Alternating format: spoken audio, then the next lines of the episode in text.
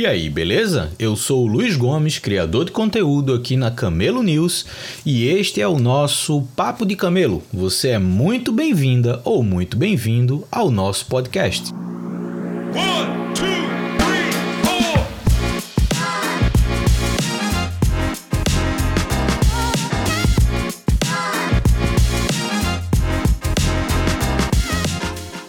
Papo de Camelo é um projeto que integra um podcast, este que você está ouvindo, com a minha newsletter, a Camelo News. Desta forma, eu posso ampliar o tempo e a forma de discutir temas sobre criação e desenvolvimento de startups, sempre a partir de um ponto de vista mais racional, mais pé no chão, sem essa dependência frenética de tornar startups unicórnios. O meu objetivo é fazer você refletir, aprender e aplicar coisas que sejam de fato úteis na sua jornada empreendedora. Seja você de fato à frente de uma startup, trabalhando em uma ou minimamente interessado no ambiente de startups. Vamos junto que o Papo de Camelo tem muita coisa para falar. Estamos começando a 11 edição do nosso Papo de Camelo. Edição que hoje vai ser só eu e você. Não teremos uma convidada ou um convidado externo, porque eu separei esse momento para refletir um pouco sobre os cinco anos que eu estou fazendo esse mês de novembro como diretor executivo do Grupo Ser Educacional.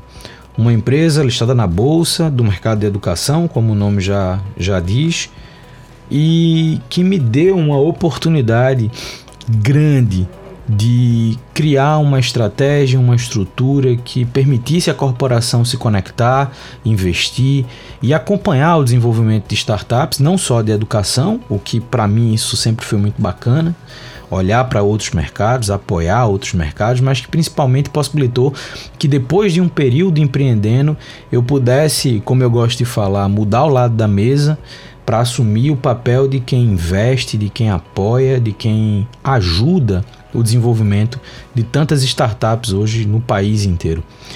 Então, para isso, já que eu estou comemorando cinco anos de corporação, eu separei também cinco perguntas que eu me fiz nas últimas semanas e que me fazem refletir bastante sobre todo esse período que eu já estou inserido no meio corporativo e eu acredito que são reflexões que podem ser interessantes, tanto para quem está empreendendo uma startup ou faz parte de uma startup, ou está dentro de ambientes como o meu, corporações, fundos de investimento, que estão ali criando ou já têm estabelecido uma relação com o ecossistema de startups. Então, eu tentei fazer um compilado de coisas aqui que me fazem, de novo, refletir sobre essa jornada, mas que também possam ser úteis para você que está me ouvindo para você que acompanha o Papo de Camelo e acompanha a minha newsletter, a Camelo, e que isso possa, de novo, é, ser um marco, não só no meu podcast, passando aí das 10 edições, chegando à 11 primeira e já com outras marcadas.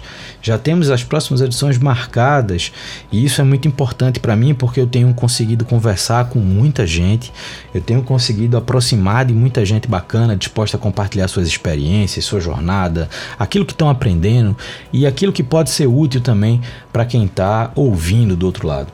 Mas vamos lá, são cinco perguntas que eu separei e que eu quero que eu quero pensar junto com você aqui sobre elas. É, são perguntas que não têm respostas muito bem definidas, porque são coisas que eu tenho vivido ainda e que é, é, sempre estão nas minhas, nas, nas minhas reflexões profissionais, principalmente, para que eu continue consciente daquilo que eu fiz, daquilo que eu tenho feito e que isso seja a base para o que eu quero fazer a partir de agora. Né? Então, vamos tentar fazer esse compilado aqui, fazer esse papo de camelo ele ser tão proveitoso quanto os que eu fiz com pessoas convidadas e que você possa no final desse episódio ter também aí uma listinha de coisas para pensar sobre o seu contexto, o seu ambiente, aquilo que você faz e aonde você está inserida ou inserido hoje. Então vamos lá. Primeira pergunta: por que eu decidi parar de empreender para assumir um cargo executivo? Em 2013, eu criei uma startup dentro de um evento que é super conhecido no Brasil, que é o Startup Weekend. sem nenhuma pretensão. Eu, eu, queria participar do evento, eu queria aprender, eu queria me engajar mais, ainda mais com o ecossistema de startups, que eu, que eu tinha entrado ali, tido o primeiro contato em 2011.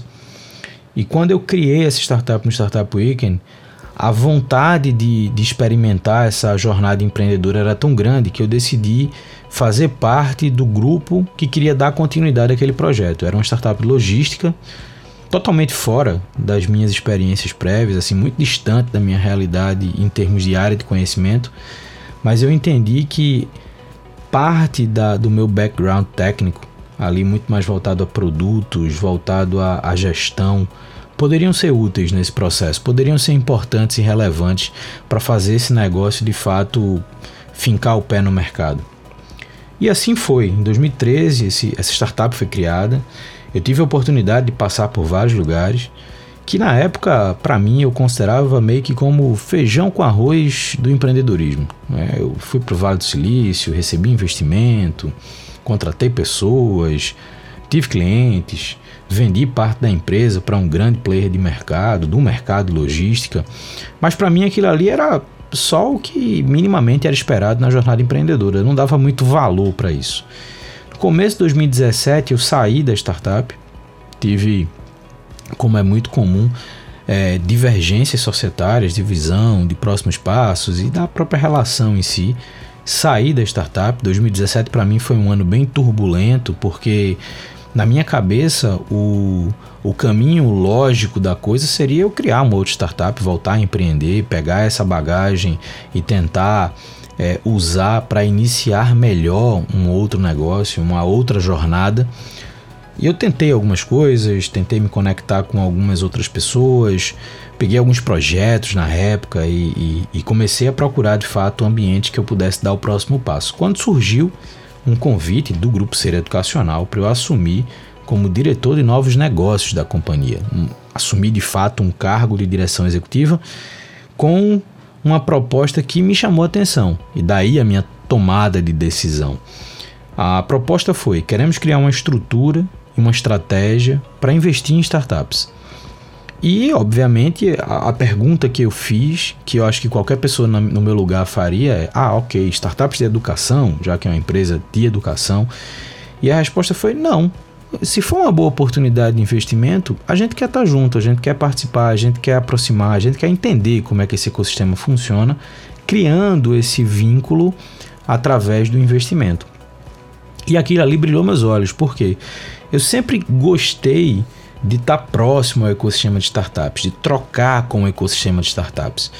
Desde do, do momento que eu estava empreendendo, eu, eu criei laços e conexões e relacionamentos é, que me permitiam estar próximo do ecossistema, das pessoas que estavam ali criando e desenvolvendo suas startups.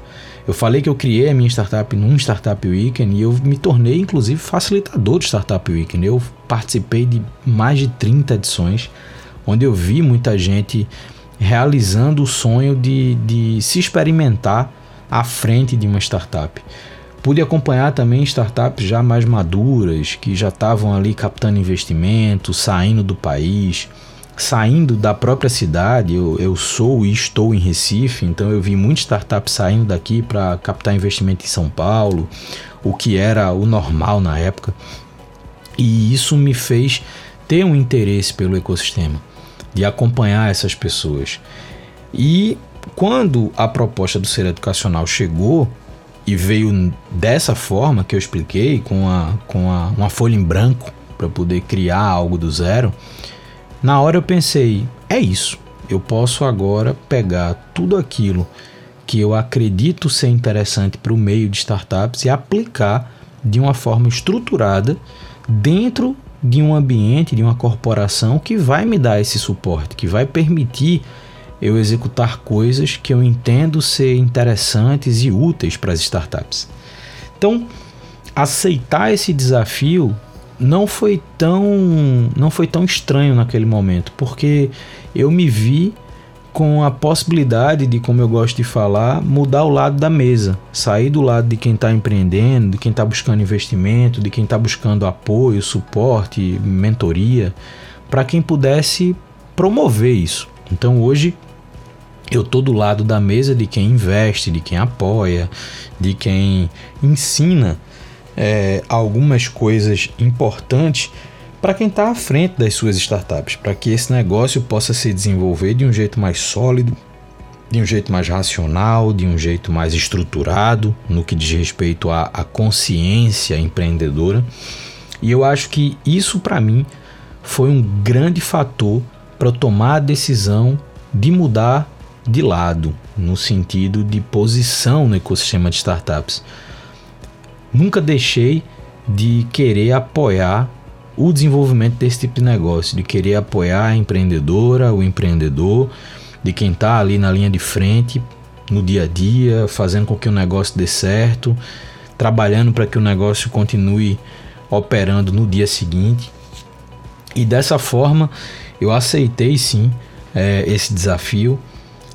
No começo eu pensava muito sobre, poxa, mas eu não deveria criar uma startup para mim, eu não, não deveria ser agora um, um empreendedor mais maduro por já ter tido uma série de experiências empreendedoras e, e, eu acho que poderia ser uma possibilidade sim, poderia ser um caminho sim, mas aquele desafio é, me chamou a atenção naquele momento, eu acho que me pegou num momento que eu estava muito propício a aceitar esse tipo de coisa. E deu ali início uma jornada que dentre obviamente várias dificuldades, mas é uma jornada é, que me empolga, que permite até hoje que eu consiga fazer aquilo que eu de fato acredito para o ambiente de startups no Brasil. Seja através de metodologia, seja através do relacionamento, seja através das trocas, da confiança que a gente cria com quem está empreendendo.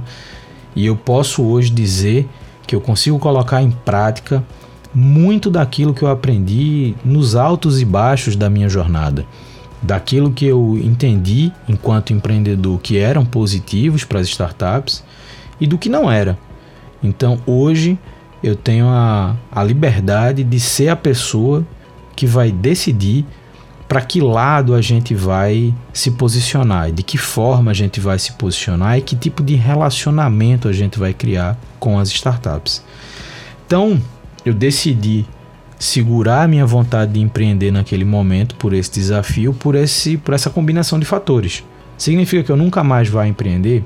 Não, eu de fato é, tenho ideias e tenho vontade de criar coisas novas só que até então, até hoje, pelo menos no momento que eu estou gravando essa edição da, do Papo de Camelo, eu posso lhe dizer que não, eu não, eu não empreenderia agora. Eu acho que eu ainda tenho alguma coisa a mais para fazer na posição que eu tô antes de começar a empreender novamente.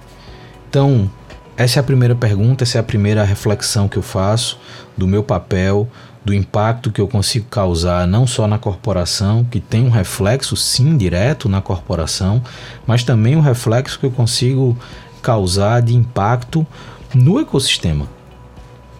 A segunda pergunta, ela é como foi recomeçar ou iniciar um projeto do zero em um ambiente onde as pessoas são naturalmente mais céticas.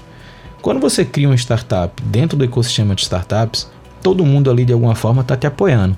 Acredita que aquilo ali é importante, acredita que aquilo ali pode ser feito, mesmo que o desafio seja muito grande, você está cercado de pessoas que te apoiam.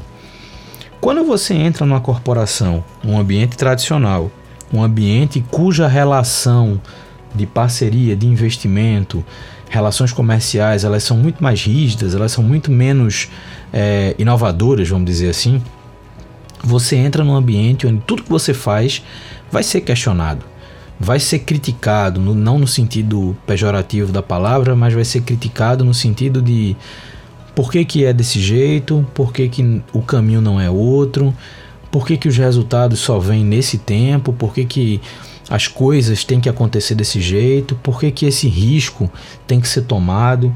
Então existe ali uma crítica sobre essa mudança de percepção, essa mudança de visão dentro do ambiente corporativo e começar um novo projeto dentro dessa estrutura me fez de alguma forma sentir que eu estava criando ali quase como uma nova startup. Porque eu tinha uma ideia, eu precisava validar aquela ideia, eu tinha um investidor por trás, vamos considerar assim, a corporação que estava investindo nesse novo projeto, mas esse investidor ele queria um entender a minha visão de futuro, dois conseguir medir que tipo de resultado ele teria com aquele investimento, com aquela com aquela confiança dada a quem estava ali à frente dessas novas ideias. Então, a, a vontade de querer executar aquilo, a vontade de querer colocar em prática tudo aquilo que eu tinha visto enquanto empreendedor, é, eu acho que foi o grande combustível, no início principalmente dessa jornada ali dentro do ser educacional. E essa bagagem que eu acumulei enquanto empreendedor, ela foi e ainda é muito importante para a minha atividade, mesmo aí já com cinco anos como executivo, entendendo como é que a corporação funciona, descobrindo o que é bom e o que não é bom dentro do ambiente corporativo, mas é, consciente daquilo que eu preciso fazer, consciente dos resultados que eu preciso gerar. Um, para a corporação, ou seja, para a figura que aposta e que investe nas minhas ideias, e dois, para o ecossistema de startups, que eu, nesse, nesse comparativo, podem ser vistas como os meus, minhas clientes, como a, as conexões que eu preciso fazer para justificar o meu projeto, para justificar as minhas ideias. Então é um desafio, é difícil começar do zero, é difícil você tirar um projeto novo do papel num ambiente onde nem sempre as pessoas estão te apoiando, mas eu digo a você e sem medo de, de errar nesse meu comentário que esse é um processo de amadurecimento muito grande e muito rápido. A gente aprende ali que nossas ideias elas precisam de fundamento, elas precisam de solidez, elas precisam projetar retornos reais e eu posso adiantar uma questão aqui, isso também se reflete muito na forma que hoje eu enxergo as startups.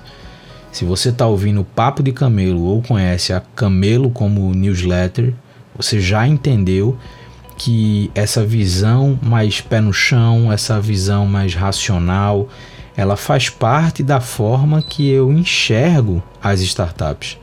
Faz parte da forma que eu acredito que essa jornada ela possa gerar resultados mais interessantes tanto para quem está empreendendo quanto para todo o contexto em volta das pessoas que investem, do próprio mercado, enfim.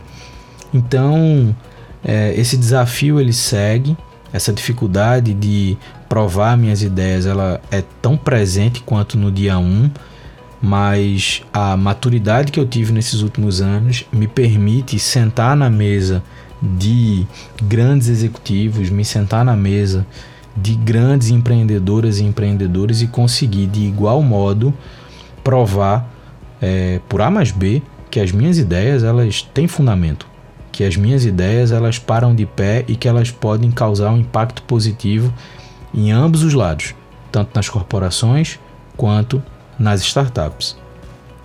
A terceira pergunta é: quais são os grandes desafios de estar entre a corporação e as startups. De fato, o meu papel hoje ele é um papel de interface. Eu sou uma interface entre os interesses corporativos e as demandas das startups. A corporação ela quer desenvolver oportunidades que gerem retorno financeiro. E é muito parecido ou igual, mudando o cenário, com fundos de investimento, com outras figuras e perfis investidores que tem no mercado. Do outro lado, você tem empresas que estão buscando seu desenvolvimento, que querem crescer, que querem se posicionar no mercado, que querem competir por uma posição relevante no mercado, mas que precisam de fato de ajuda, precisam de investimento financeiro, precisam de metodologia, precisam de mentoria, precisam de suporte.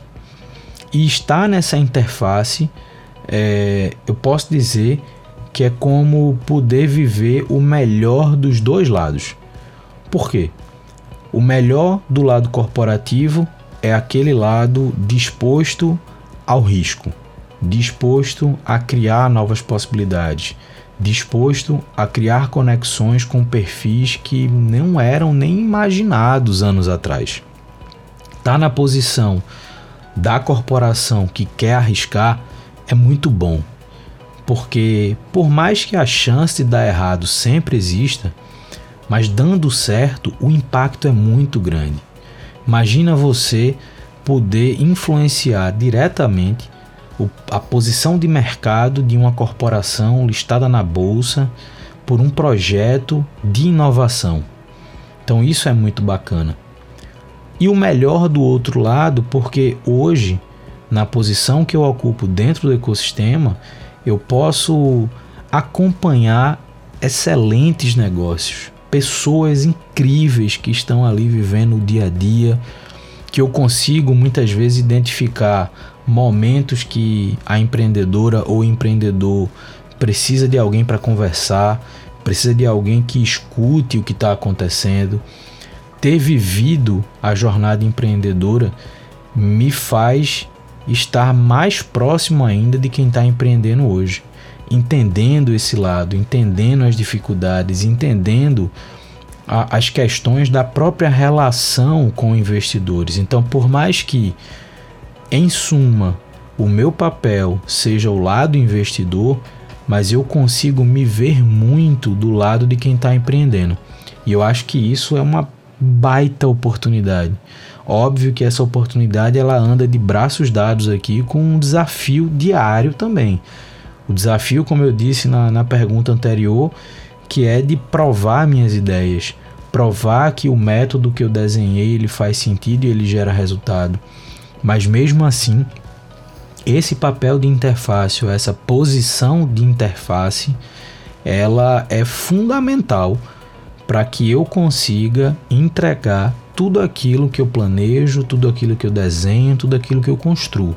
Estar na interface hoje é estar no melhor lugar que eu poderia estar até hoje para conseguir gerar um resultado dentro de um ambiente super relevante no mercado, como é a corporação, mas sem deixar de lado o apoio e a conexão que eu sempre gostei de ter com o ecossistema de startups.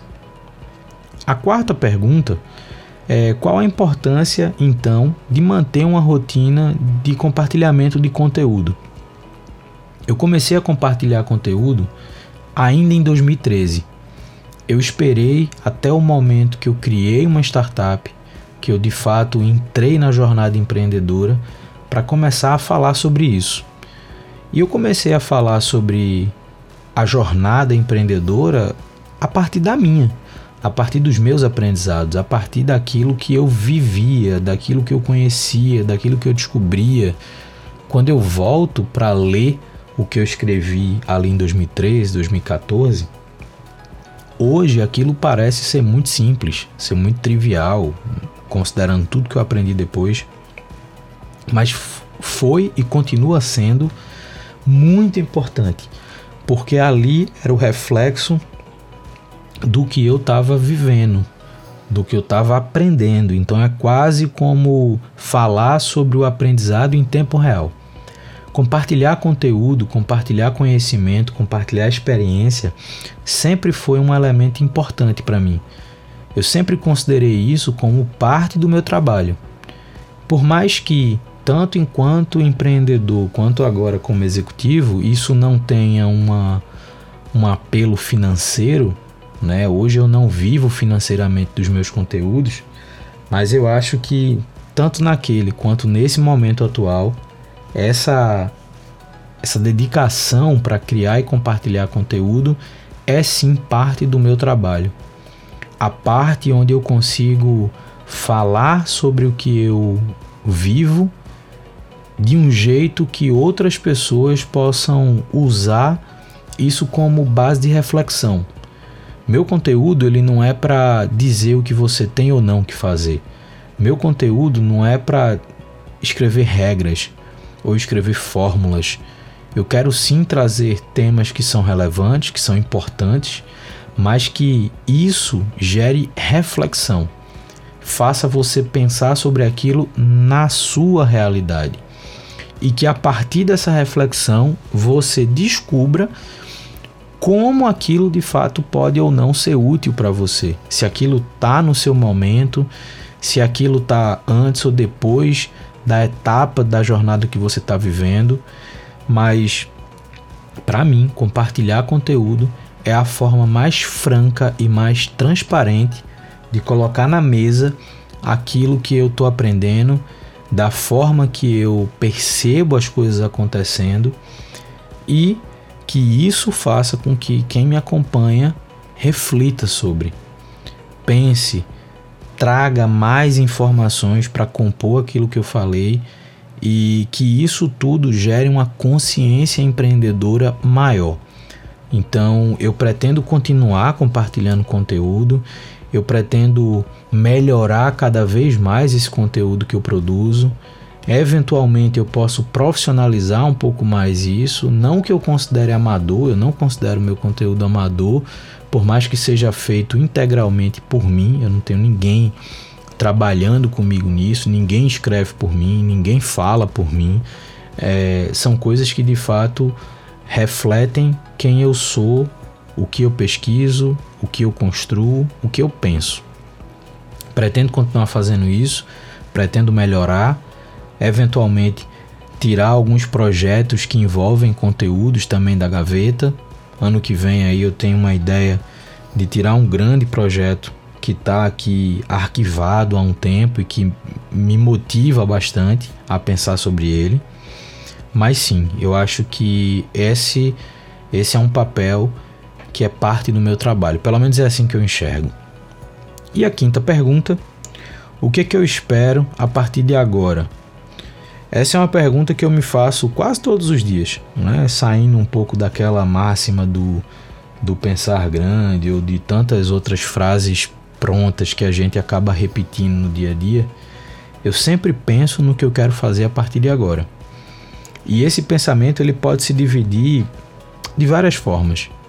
A primeira forma é o que eu pretendo fazer no ambiente corporativo, que é onde eu estou hoje, que é o que eu faço hoje.